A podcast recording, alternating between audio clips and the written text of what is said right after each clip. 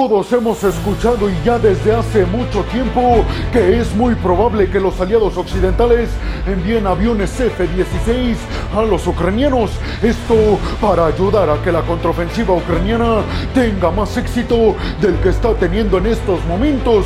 Pues ¿qué pensarían ustedes peregrinos si en estos momentos yo les asegurara que Estados Unidos acaba de dar el sí oficialmente a la entrega de este tipo de aviones F-16 de fabricación estadounidense hacia Ucrania a través de países como Dinamarca y Países Bajos? Pues abróchense los cinturones peregrinos porque aquí arrancamos y vámonos rápidamente con esta noticia precisamente peregrinos y es que tiene que ver con que desde Washington, desde la Casa Blanca siendo más específicos, acaban de decir que dan el sí, luz verde para la entrega de aviones F-16 hacia los ucranianos para que defiendan sus cielos en esta contraofensiva de los invasores rusos. Aseguraron desde la Casa Blanca que han dado la autorización para que países como Dinamarca y Países Bajos los envíen lo más rápido posible. Esto en medio de las cuestiones sobre si los aliados occidentales entregarán o no aviones F-16, pues con esto Estados Unidos cierra todas las bocas alrededor del mundo y les dice a todos que los aviones F-16 a los ucranianos estarán llegando próximamente. Se especificó que la entrega de estos aviones F-16 a Ucrania se dará en unos cuatro meses aproximadamente, ya que se darán inmediatamente cuando terminen los entrenamientos para que los pilotos ucranianos sepan operar los aviones F-16.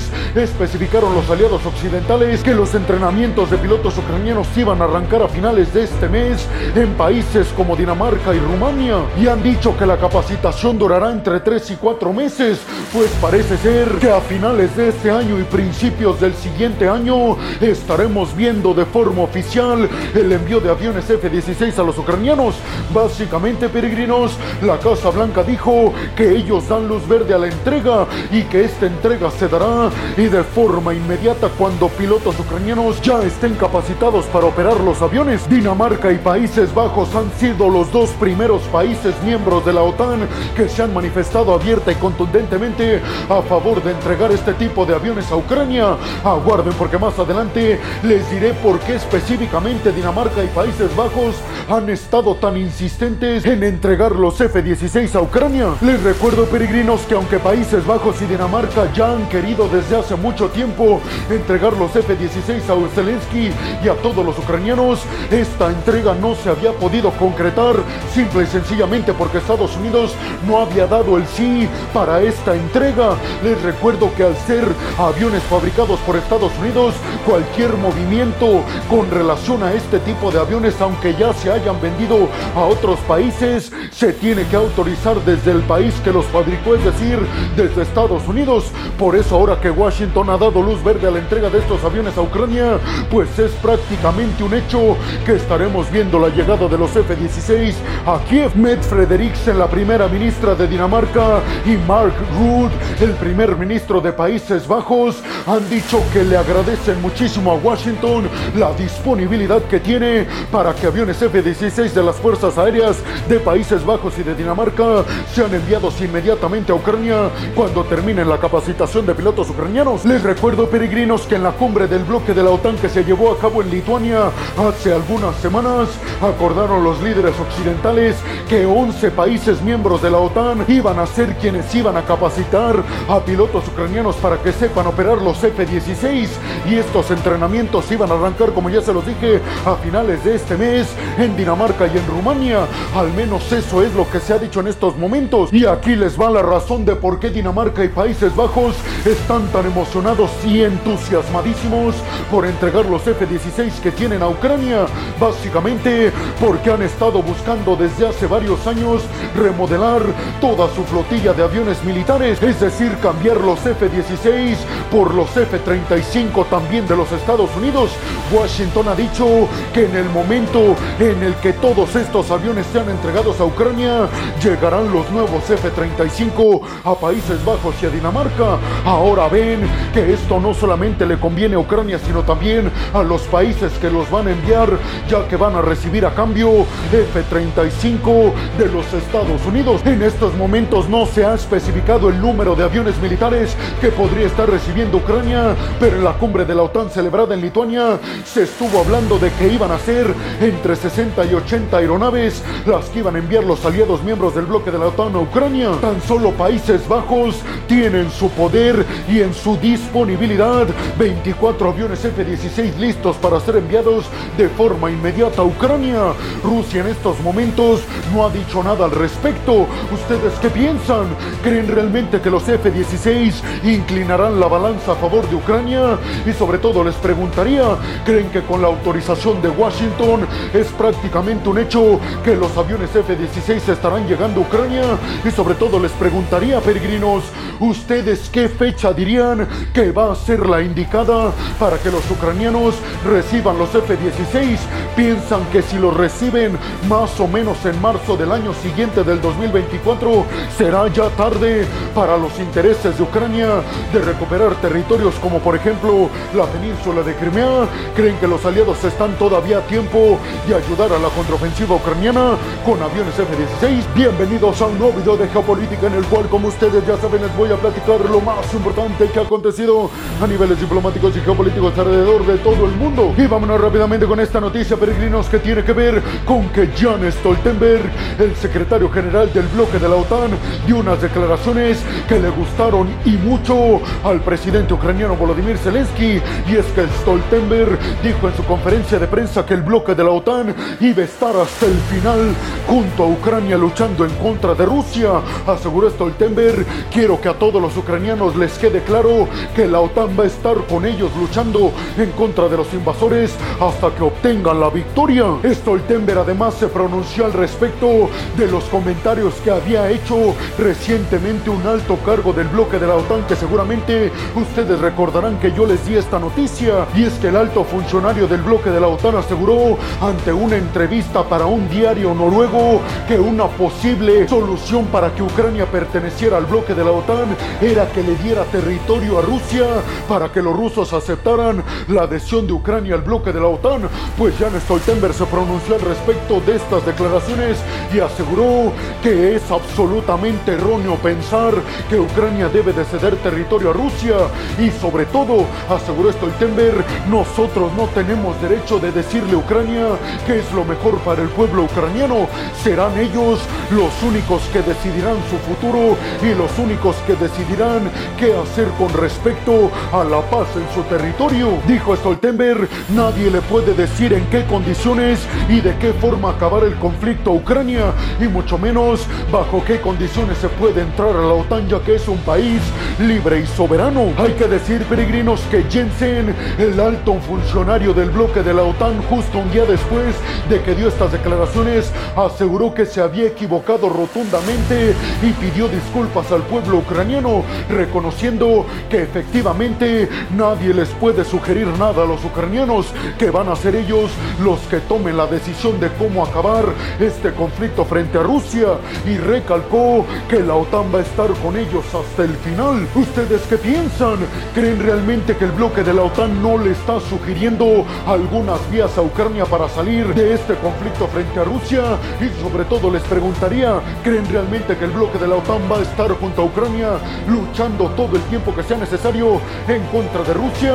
¿Creen que Zelensky obtendrá todo lo que necesita en cuanto a ayuda militar y económica por parte de los aliados occidentales hasta sacar hasta el último ruso de su territorio? Y vámonos rápidamente con esta noticia que tiene que ver con que un dron militar se estrelló en contra de un edificio residencial en la capital rusa, Moscú, específicamente en la zona financiera, una zona bastante exclusiva de la capital rusa. Hay que decir que lo más catastrófico para Rusia con este ataque con drones militares fue que se detuvieron por completo todas las operaciones aéreas de los aeropuertos y aviones en la capital rusa de Moscú. Un testigo de estos hechos habló para la agencia de noticias Y aseguró que pudo ver y escuchar una gran explosión y un gran impacto de un objeto en contra de estos edificios, repito, en la zona financiera de Moscú. Rusia ha dicho que este ataque no dejó víctimas mortales